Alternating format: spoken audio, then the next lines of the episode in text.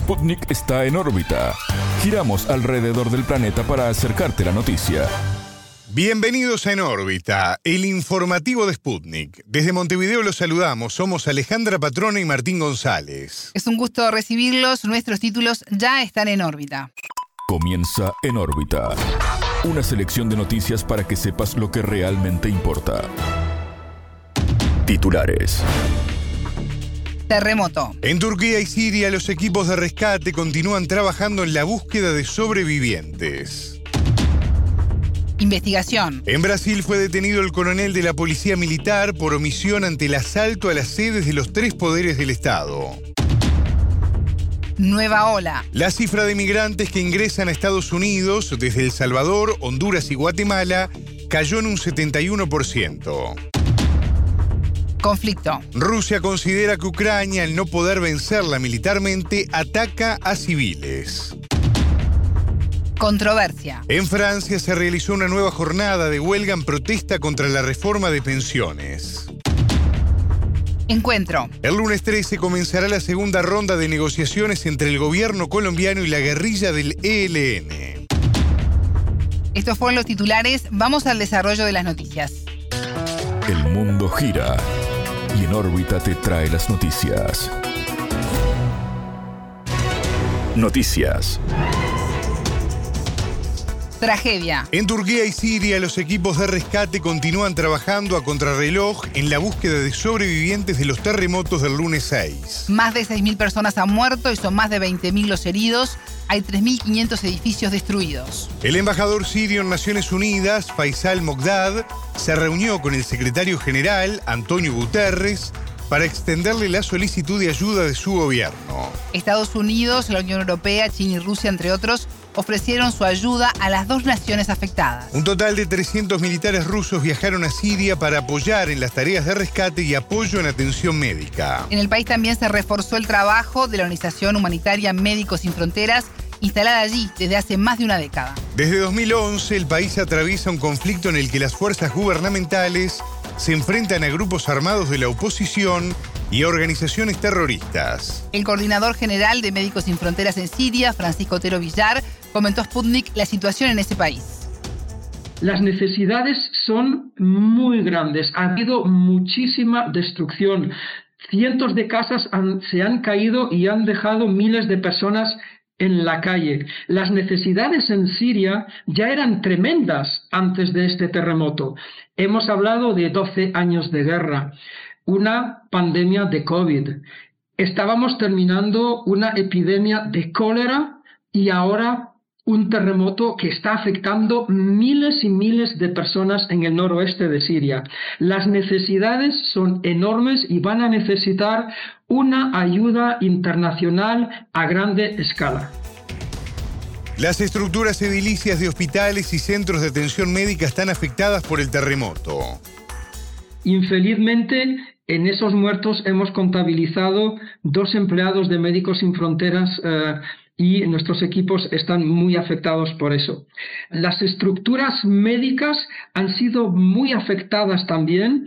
En algunos casos incluso han tenido que ser evacuadas, como por ejemplo una de las maternidades que Médicos Sin Fronteras está apoyando en Yandaris, que la estructura estaba muy afectada, como digo, ha tenido que ser evacuada y los bebés en las incubadoras llevadas a, a, a, otros lugares. Los pocos hospitales que están funcionando, que siguen operando, están sobrecargados de trabajo y el personal médico está agotado. Médicos Sin Fronteras ha enviado en algunas ocasiones un poco de personal médico para poder, eh, para poder apoyarlos. Las condiciones climáticas, como las bajas temperaturas, agravan la tragedia. A esto se suma una gran cantidad de zonas aisladas por la destrucción. Familias enteras han perdido sus casas, en esos kits de emplazados hay colchones, mantas, material de cocina, material para aislarse del frío, ropa, ropa para niños y ropa para invierno. Hay que saber que en Siria en este momento hace muchísimo frío. De hecho, ha estado nevando en estos últimos días y hoy por la mañana, cuando se dio el terremoto, estaba lloviendo. La gente está aterrorizada porque también hay muchísimas réplicas y la gente, a pesar de que tienen algunas casas de pie, no quieren entrar porque tienen miedo y se quedan en las calles. En Yandaris, por ejemplo, un barrio entero se ha caído. Hay 600 familias, lo que representa miles de personas en la calle Escuchábamos al coordinador general de Médicos Sin Fronteras en Siria, Francisco Otero Villar. Investigación. En Brasil fue detenido el coronel de la Policía Militar por el asalto a los tres poderes del Estado en Brasilia el domingo 8 de enero. Jorge Eduardo Naime fue arrestado junto a otros tres agentes en el marco de la quinta fase de la operación Lesa Patria. Naime es sospechoso de omisión o colaboración ante los actos de violencia realizados por una turba de seguidores del expresidente Jair Bolsonaro. La Policía Federal sigue investigando, expresó el ministro de Justicia, Flavio Dino. Desde el ataque contra el gobierno de Luis Ignacio Lula da Silva, asumido el primero de enero, han sido arrestadas más de 1.800 personas. Más de un tercio permanecen detenidas, aunque la totalidad continúa respondiendo ante la justicia por diversos delitos. El presidente Lula calificó aquel acto antidemocrático como una revuelta de ricos que perdieron las elecciones. Además acusó directamente a Bolsonaro de preparar el intento de golpe de Estado. El exmandatario continúa en Estados Unidos, a donde viajó en diciembre, previo al traslado de mando con su sucesor. Según Lula, Bolsonaro debe responder por esos crímenes, como también ser juzgado por otros. Entre estos, por las acusaciones de genocidio, por su negacionismo de la pandemia y por la crisis humanitaria que afecta a los indígenas yanomamis nueva ola. El número de migrantes que ingresa a Estados Unidos desde El Salvador, Honduras y Guatemala cayó 71% desde el máximo registrado en el verano de 2021.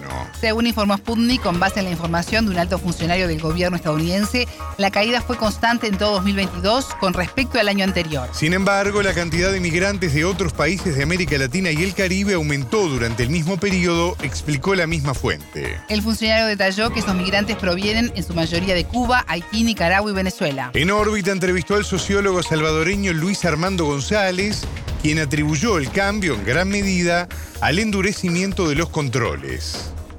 Yo, por lo que he leído y como me, he informado, yo entiendo que los controles migratorios se han hecho un, poco maturos en este el año pasado y en lo que va de este. Y entonces no solo controles migratorios en la frontera que va hacia Estados Unidos, sino en las fronteras interiores, es decir, la que va de aquí, que pasa por Guatemala, y la que pasa por México. Y sobre todo la, las fronteras terrestres mexicanas se han puesto bastante duras, Para, con mucho control, ¿verdad? Entonces esto explica, me parece a mí en parte, la disminución del flujo migratorio. O sea, la mayor dureza en los controles fronterizos. En tanto, el presidente de El Salvador, Nayib Bukele, afirmó que el país tiene la tasa de homicidios más baja de América, con 1,8 por cada 100.000 habitantes. Para el entrevistado, las mejoras en materia de seguridad pública pesan a la hora de retornar al país o volver a su hogar de origen en caso de una migración interna.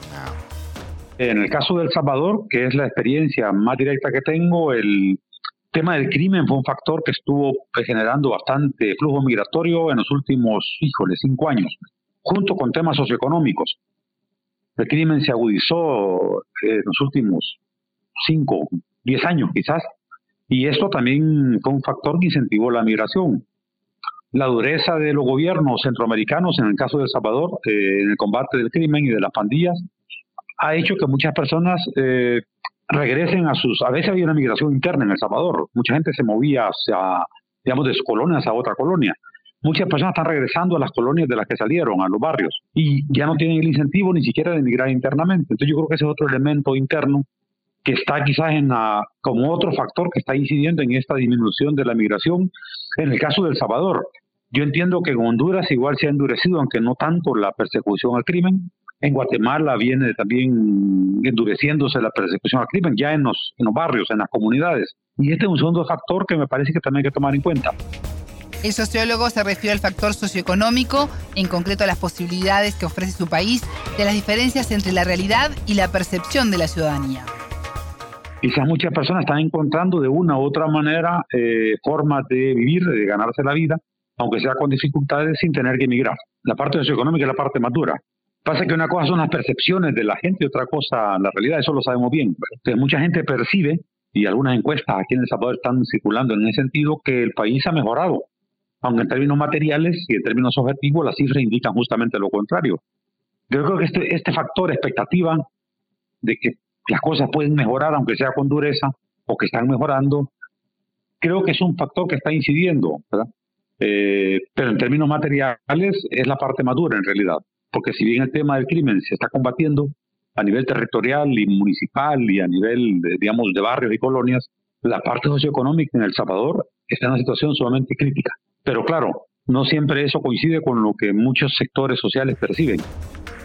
Escuchábamos al sociólogo salvadoreño Luis Armando González.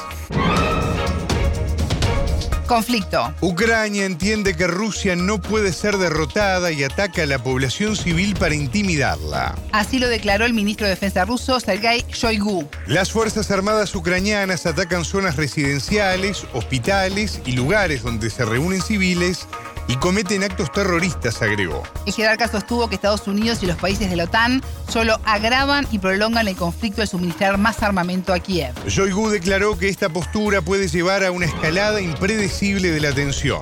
El ministro agregó que las operaciones ofensivas en Donetsk continúan con éxito en las ciudades de Ugledar y Artyomovsk, esta última conocida como Mahmud en Ucrania. Desde el 24 de febrero Rusia lleva a cabo su operación especial militar para defender a las repúblicas populares de Donetsk y Lugansk. De acuerdo al presidente ruso Vladimir Putin, ambos territorios sufren un genocidio por parte del gobierno ucraniano de Volodymyr Zelensky. Previo a la acción militar, ambas fueron reconocidas por Moscú como estados soberanos.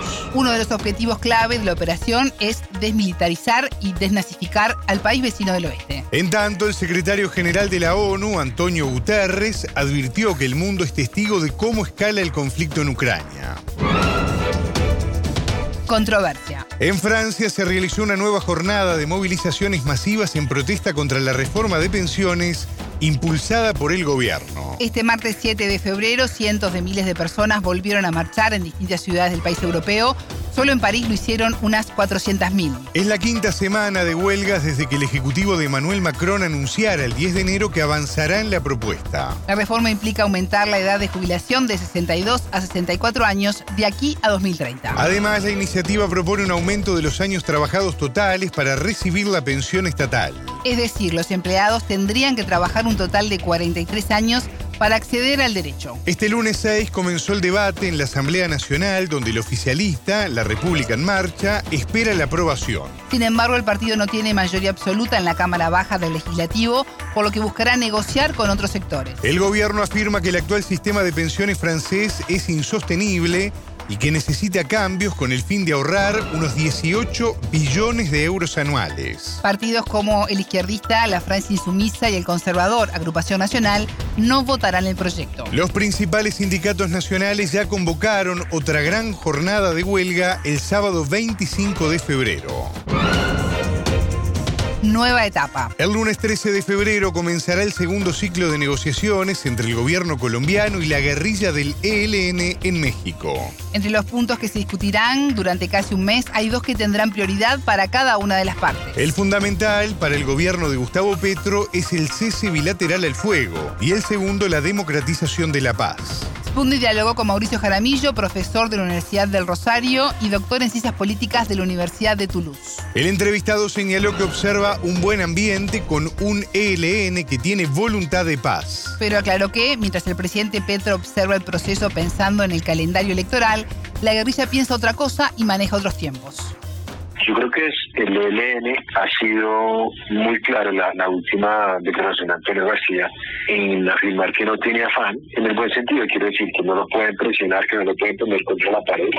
Y eso obviamente, yo creo que hay buen ánimo, me parece que hay buen ambiente, creo que hay voluntad de paz, pero me parece que el ELN tiene muy claro que no, que no va a correr. Es decir, que ellos no, no, no, no, Petro tiene en la mente el calendario electoral, que son tres años y medio. Claro. Y con el ELN dice, mire, la paz no es que nosotros dejemos las armas, ni que nos den unos, eh, unos puestos como, como, como congresistas. Aquí la paz es un montón de acciones afirmativas. Entonces creo que yo lo veo bien, soy optimista porque me parece que hay voluntad, pero algo que me preocupa es que obviamente las expectativas en términos de tiempo son, son muy diferentes y el ELN parece que pues no siente esa premura que yo creo que debería sentir porque, insisto, estamos ante una oportunidad histórica y si esta vez no es, cada vez va a ser más difícil legitimar un proceso de paz. El analista entiende que para un grupo como el ELN puede ser contraproducente demorar el proceso ante la eventualidad de que en 2026 retorne la derecha al poder. Sí, pero hay una desconexión con la realidad y es que pues si llega un gobierno de derecha llega un poco como pues como Duque. ¿Cuál es la condición? Que se desmovilicen antes de negociar, que es básicamente lo que ha dicho siempre la derecha si no existe hostilidad, nosotros ni siquiera nos sentamos en la mesa. Y la derecha pone como condición abandonar lo que ellos entienden como terrorismo. Entonces, pues acá hay un gobierno que más o menos ha desplegado un montón de actores internacionales. Venezuela, Cuba, hoy se anuncia Brasil, Noruega, Chile, España, Naciones Unidas, en cualquier momento habrá mensaje de la CELAC. Entonces yo ahí digo, pucha, no aprovechar el momento que está Lula que le interesa la paz, que está Boris que se ofreció, que está AMLO. Ahí yo creo que hay un error y, no es solamente que pasen los tres años de Petro que le quedan, sino es, insisto, que se desvaloriza la paz como pasó con Pastrana. Caramillo se refiere a las dificultades que implica el hecho de que el gobierno ponga como primer punto de discusión el objetivo de alcanzar un cese bilateral al fuego tienen dos grandes reparos. Uno es que yo creo que ellos ven eso como una un afán del gobierno para mostrar resultados. A mi juicio eso es verdad, pero me parece legítimo. Hoy el gobierno, la mejor manera de proteger el proceso de paz diciendo ya estamos consiguiendo resultados. Y lo otro es que yo creo que el ELN históricamente desconfiado del Estado, ¿no? Como le pasó a la FARC con la toma de Casa Verde. Es que ellos dicen, a nosotros nada nos garantiza que no cese de hostilidades los militares, el sector defensa lo termina aprovechando para golpearnos. Y viceversa, ¿no? Los CESES lo que hacen es hacer muy vulnerables los procesos de paz, porque en cualquier momento en que se rompe el cese, se va toda la negociación, se acaba. Entonces, yo entiendo y me parece que es coherente, el gobierno ha dicho, hay que humanizar el conflicto mientras exista. Escuchábamos a Mauricio Jaramillo, profesor de la Universidad del Rosario y doctor en Ciencias Políticas de la Universidad de Toulouse. Hasta aquí en órbita. Pueden escucharnos todos los días en vivo a las 19 horas de México, 21 de Montevideo y a las 0 GMT por sputniknews.lat. En órbita.